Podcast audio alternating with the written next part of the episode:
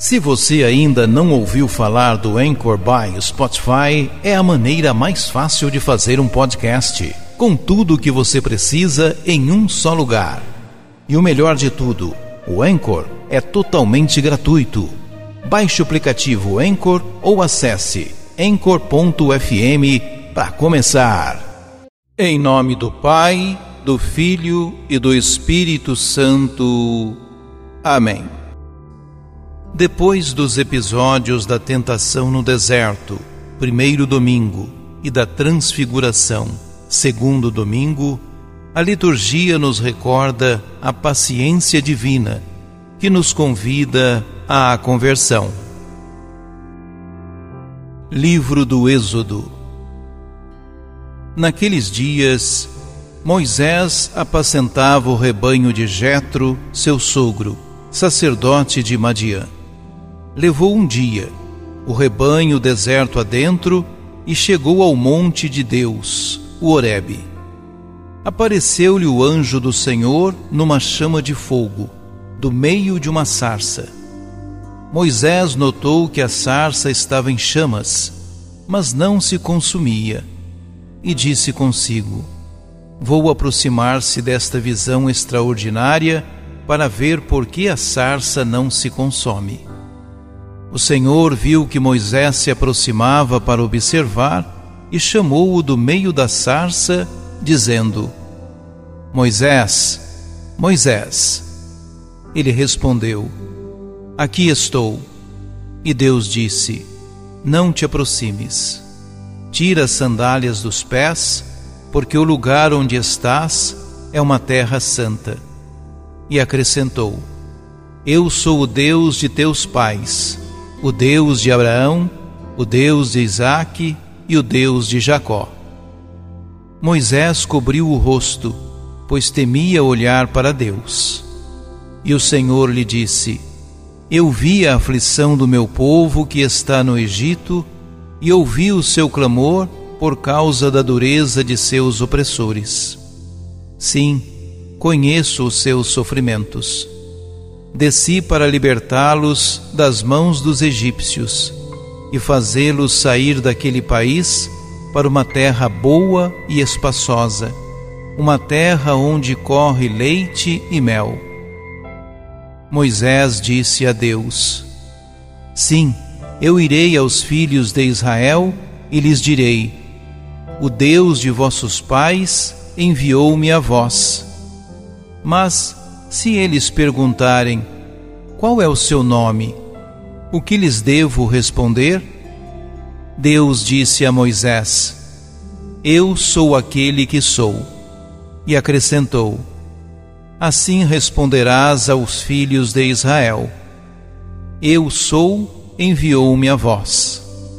E Deus disse ainda a Moisés: Assim dirás aos filhos de Israel: O Senhor, o Deus de vossos pais, o Deus de Abraão, o Deus de Isaque e o Deus de Jacó, enviou-me a vós. Este é o meu nome para sempre, e assim serei lembrado de geração em geração. Palavra do Senhor. Salmo 102 o Senhor é bondoso e compassivo. Bendize, ó minha alma, ao Senhor, e todo o meu ser, seu santo nome. Bendize, ó minha alma, ao Senhor. Não te esqueças de nenhum de seus favores, pois ele te perdoa toda a culpa e cura toda a tua enfermidade. Da sepultura ele salva a tua vida e te cerca de carinho e compaixão. O Senhor realiza obras de justiça e garante o direito aos oprimidos. Revelou os seus caminhos a Moisés e aos filhos de Israel seus grandes feitos. O Senhor é indulgente, é favorável, é paciente, é bondoso e compassivo Quanto os céus por sobre a terra se elevam, tanto é grande o seu amor aos que o temem. O Senhor é bondoso e compassivo. Primeira carta de São Paulo aos Coríntios. Irmãos, não quero que ignoreis o seguinte: os nossos pais estiveram todos debaixo da nuvem e todos passaram pelo mar. Todos foram batizados em Moisés, sob a nuvem e pelo mar. E todos comeram do mesmo alimento espiritual. E todos beberam da mesma bebida espiritual. De fato, bebiam de um rochedo espiritual que os acompanhava e esse rochedo era Cristo. No entanto, a maior parte deles desagradou a Deus, pois morreram e ficaram no deserto. Esses fatos aconteceram para serem exemplos para nós, a fim de que não desejemos coisas más, como fizeram aqueles no deserto. Não murmureis, como alguns deles murmuram, e, por isso, foram mortos pelo anjo exterminador. Portanto, quem julga estar de pé, tome cuidado para não cair. Palavra do Senhor. Proclamação do Evangelho de Jesus Cristo, segundo Lucas. Naquele tempo, vieram algumas pessoas trazendo notícias a Jesus a respeito dos galileus que Pilatos tinha matado, misturando seu sangue com o dos sacrifícios que ofereciam. Jesus lhes respondeu: Vós pensais que esses galileus eram mais pecadores do que todos os outros galileus, por terem sofrido tal coisa? eu vos digo que não. Mas se vós não vos converterdes, ireis morrer todos do mesmo modo.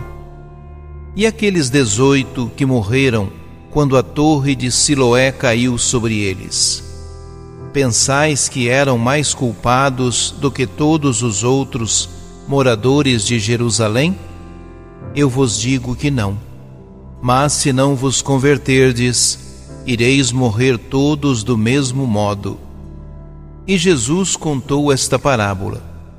Certo homem tinha uma figueira plantada na sua vinha. Foi até ela procurar figos e não encontrou. Então disse ao vinhateiro: Já faz três anos que venho procurando figos nesta figueira e nada encontro. Corta, por que está ela inutilizando a terra? Ele, porém, respondeu: Senhor, deixa a figueira ainda este ano. Vou cavar em volta dela e colocar adubo. Pode ser que venha dar fruto. Se não der, então tu a cortarás. Palavra da salvação.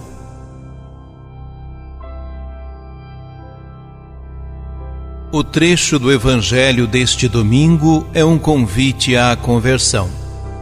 O ensinamento de Jesus se encontra narrado entre episódios ocorridos naquele tempo, com base nos quais Jesus interpreta a ação de Deus. O relato se inicia com a informação de que Pilatos mandara matar alguns galileus que apresentavam seus sacrifícios no templo. Como podem galileus fiéis piedosos ter um fim trágico dessa maneira? Seria castigo de Deus? Perguntas que se faziam naquele tempo e continuam a ser feitas nos tempos atuais. A resposta de Jesus exige interpretação dos seus interlocutores.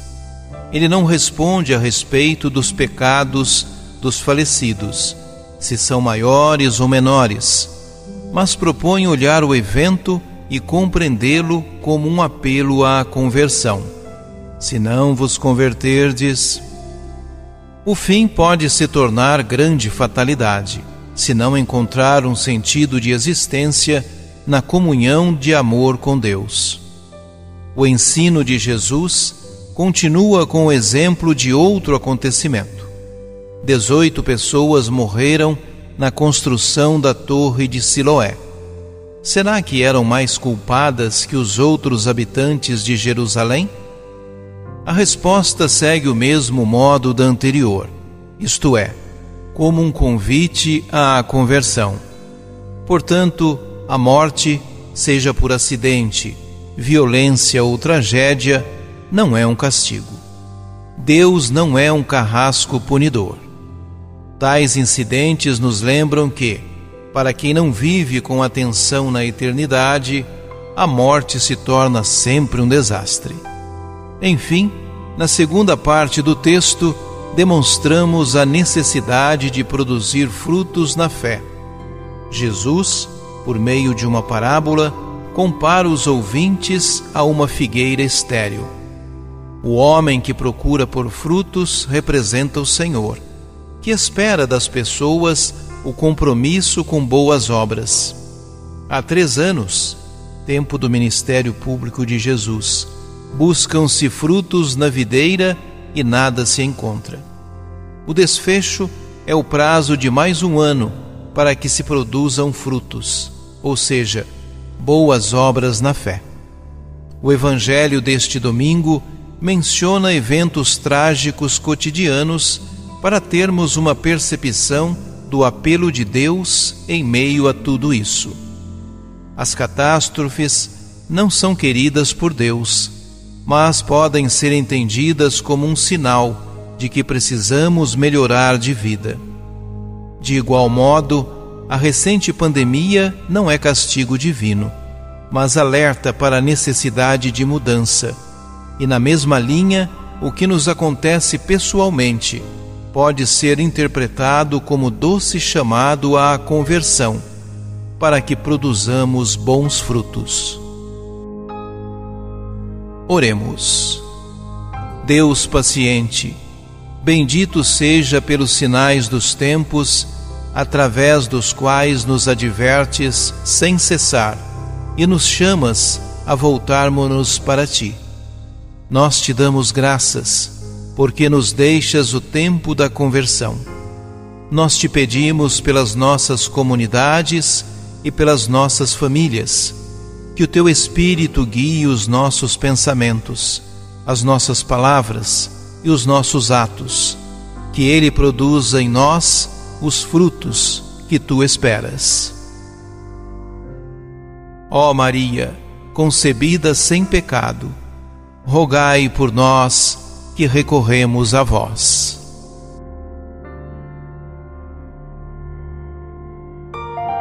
Ajude-nos a evangelizar. Se inscrevam em nosso canal, ativem o sininho, dê o joinha em nossos vídeos e compartilhem a palavra de Deus. Se você ainda não ouviu falar do Anchor by Spotify, é a maneira mais fácil de fazer um podcast com tudo o que você precisa em um só lugar. E o melhor de tudo, o Anchor é totalmente gratuito.